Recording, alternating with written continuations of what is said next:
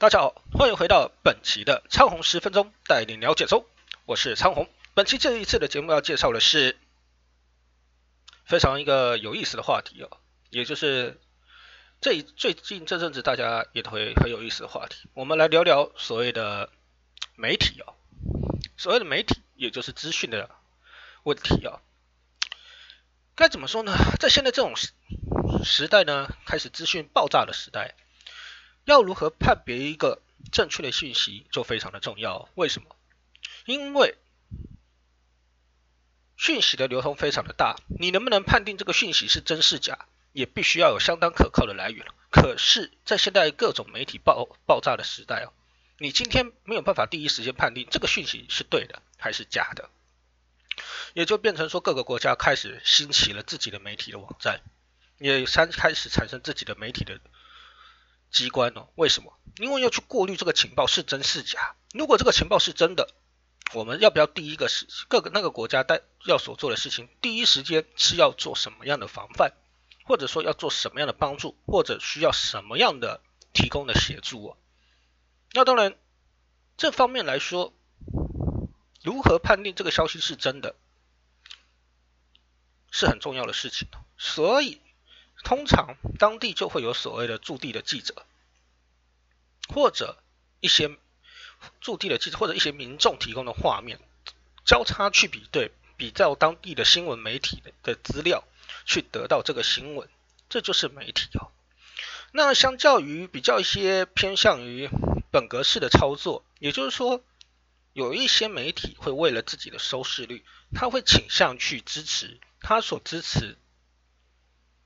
的国家，他所支持的政党，他所支持的团体，为什么？因为那简单来说，那就是他们的，嗯，套句美国所说的，这个叫做守旧派、保守派，他们情愿去赚保守派的钱，甚至比如说去开一些节目，去维持保守派的资本，这就是他们的做法。可是为什么？这相当的好赚。简单来说，还是很有人吃这一套的，固定的资源、固定的客群、固定的。伙伴还有固定的资金哦，这都是很重要的一件事情哦。简单来说了，一间公媒体的公司，他们不见得可能只靠新闻赚钱，他们需要的是在这个供应链底下的赚钱，广告、艺人，甚至买买进来的节目等等。这就是为什么这几年台湾的节目逐渐的式微，台湾的台湾的人才。逐渐的外外流，为什么？因为没有办法去统合资源，甚至节目也没有办法拿到那么多的重成本去做一个节目。相较于国外的那种类型的大型节目，国内的节目渐渐的都开始倾向变成一种谈话性的节目。谈话性的节目，这其实跟日本也很像。日本这几年也是倾向谈话性节目，为什么？因为你没有钱去做那些大成本。还有一点，谈话性节目一口气可以找十几、二十个来宾的成本，可能比你请几个明星来。唱歌可能还来的好赚，为什么？因为大家会去 focus 关注于说什么时候会有爆点，而且这么多人一定有可以让人家听到的东西，这就是资源的问题。所以这几年的媒体会开始逐渐的变化，那搭配网络上的变化，比如说像是 YouTube、Twitch 各式各样的直播平台。甚至像抖音，那是这些的变化，就变成说爆红也爆得很快，所以这又会牵扯到一个问题了：节目是真是假？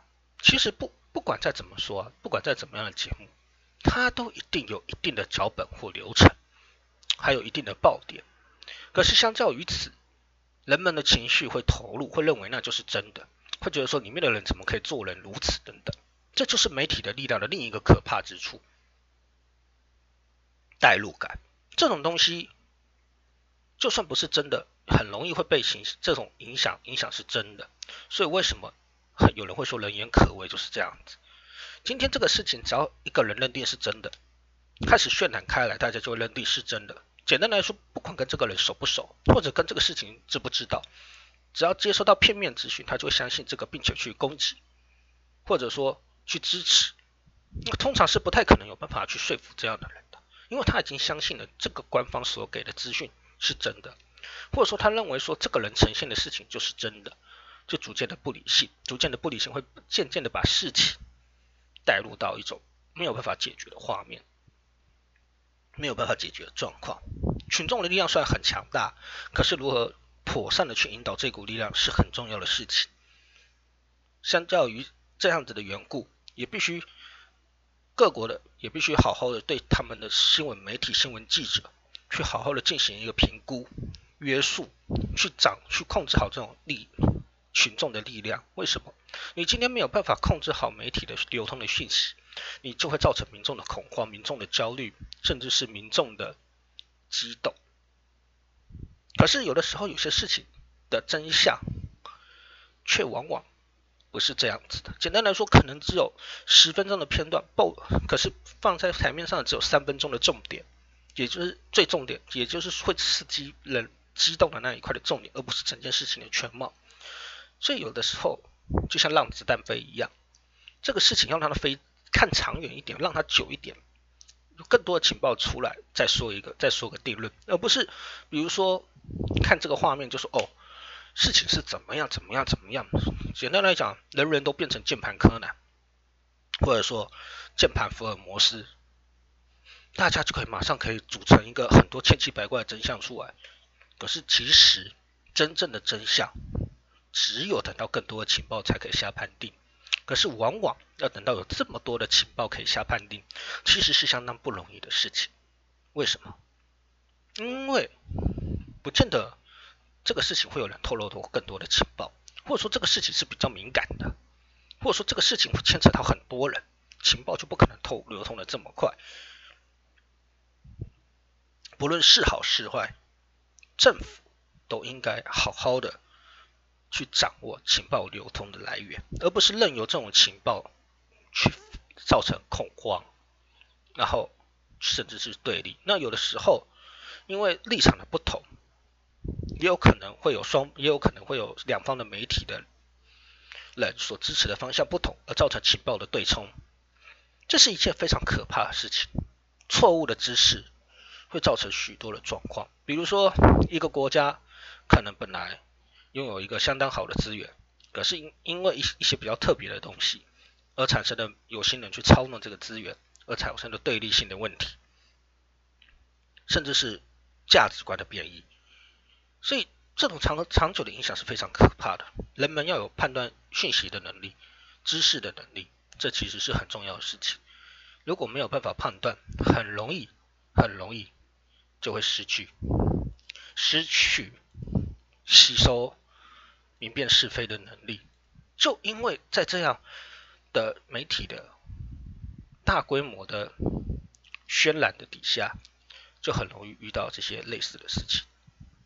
那也是没办法解决的，没有办法解决这些事情，没有办法改变这些事情，这其实是很悲哀的一件事情，因为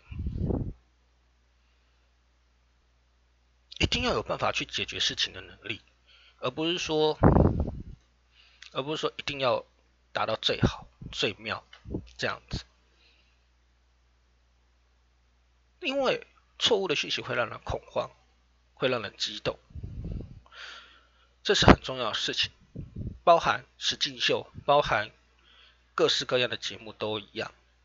人们一定要去知道，说这都只是个设计，这只是脚本，绝对不可能有百分之百没有脚本的东西。为什么？因为你当你今天遇到那种不受控的情况发生的时候，你要怎么样去制造你想要的效果呢？不可能。讲的难听一点，大家都各过各的就好了。一样一样的挑战节目，或者说一样的竞争节目，大家各过各的就好了。或者说看谁的人气高，就让他赢或输，一定都会有这种设计，就是故意去针对特定的选手，或者说特定的人。所以媒体的演变到现在，逐渐的已经变成说，为了刺激观众得到想要的收视率，或者想要得到想要的回馈。可是久而久之，就会让人失去判断能力，越来越想要得知的是更刺激。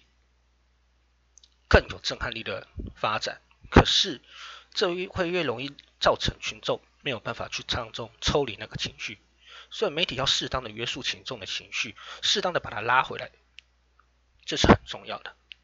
我是昌宏，感谢您的收听，昌宏十分钟带您聊最终，下次同一时间再请您继续收看，拜拜。